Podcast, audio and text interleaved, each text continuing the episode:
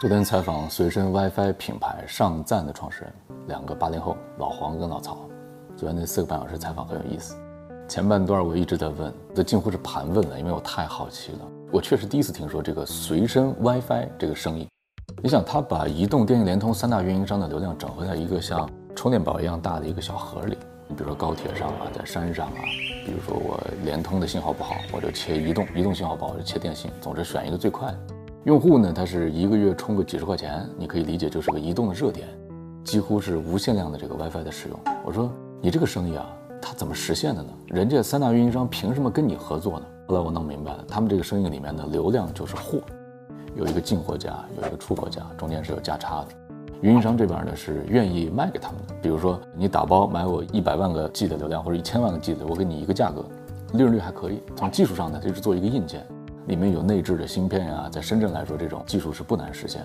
所以昨天第一个收获就是，好像在看似没有生意的地方，也还是会有生意的。我们可能一直觉得说国企那垄断呀，人家，对吧？怎么会有创业的空间呢？实际上是信息差。他们俩出国看人家国外的运营商是民企嘛，人家有这块业务，所以他们一五年就想了这么一出，回来跟三大运营商聊了聊，很多年的打磨，终于把这个事儿给促成了。反正这两位啊是创业十年了，一个是北方山西大同人，一个是潮汕人。一个八三八七，然后在一起，中间聊得很欢乐。因为我说你们俩这么客气啊，好像互相看一眼就要脸红的那种，两个理工男那种感觉。我就逗他们俩，我说你俩这不像是干合伙干了十年的人呢。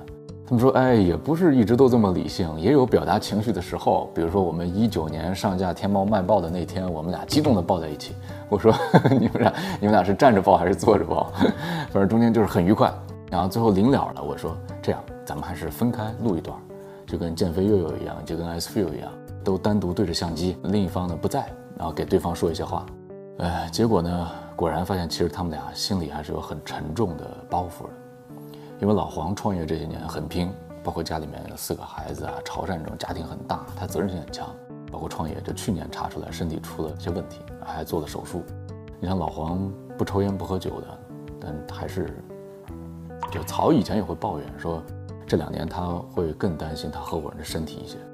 他们今年预计能卖六个多亿了，这个生意正处在一个爆发的阶段，每年的 GMV 都比去年要翻倍。这两年钱肯定是好赚的，但是你在他们身上仿佛看不到那种爆发的浮躁，更多的是对生命的反思，对合伙感情的理解。你说创业这么多年，其实我们图个啥呢？呃理想的生活也实现了，但是也失去很多东西。合作十年。跟你旁边的这个人，他已经是你生命当中非常重要的一种存在了。曹就跟我说，他说你甚至希望他能够休息，股份一分不少。这半年吧，我采访很多人，我觉得我对一些问题的看法，包括价值观也在变化。说实在的，以前我给自己定目标，我是会定那种什么三年多少个 W 啊，规模呀，影响力啊。我记得我二十岁的时候，那会儿在 QQ 空间的那个呃说说上写，我说我三十岁一定要上福布斯，我还有六天就三十了。我也没实现这个愿望。我现在并不觉得说这个二十岁定的那个目标有多重要，上福布斯干嘛呀？我现在的目标是六十岁还在折腾，不要破产，不要生大病，不要下牌桌，不用外在的那些指标去定义自己。热爱就坚持，不爱了就去寻找下一个热爱。我记得我两个月前采访李晨的时候，他当时点我一句话，他说：“就是你做的所有的事情啊，本质上都是你为自己交代，你无需为其他任何人交代，包括父母。”人生的基本命运就是自我成就，没有任何别的。我最近也看陈春花的管理箴言，他说：“不要让某一个阶段的愿望和期待反而变成约束，因为它本来应该是一个美好的东西。”哎，我觉得我看完觉得太对。越采访，我是越觉得这个群体可爱。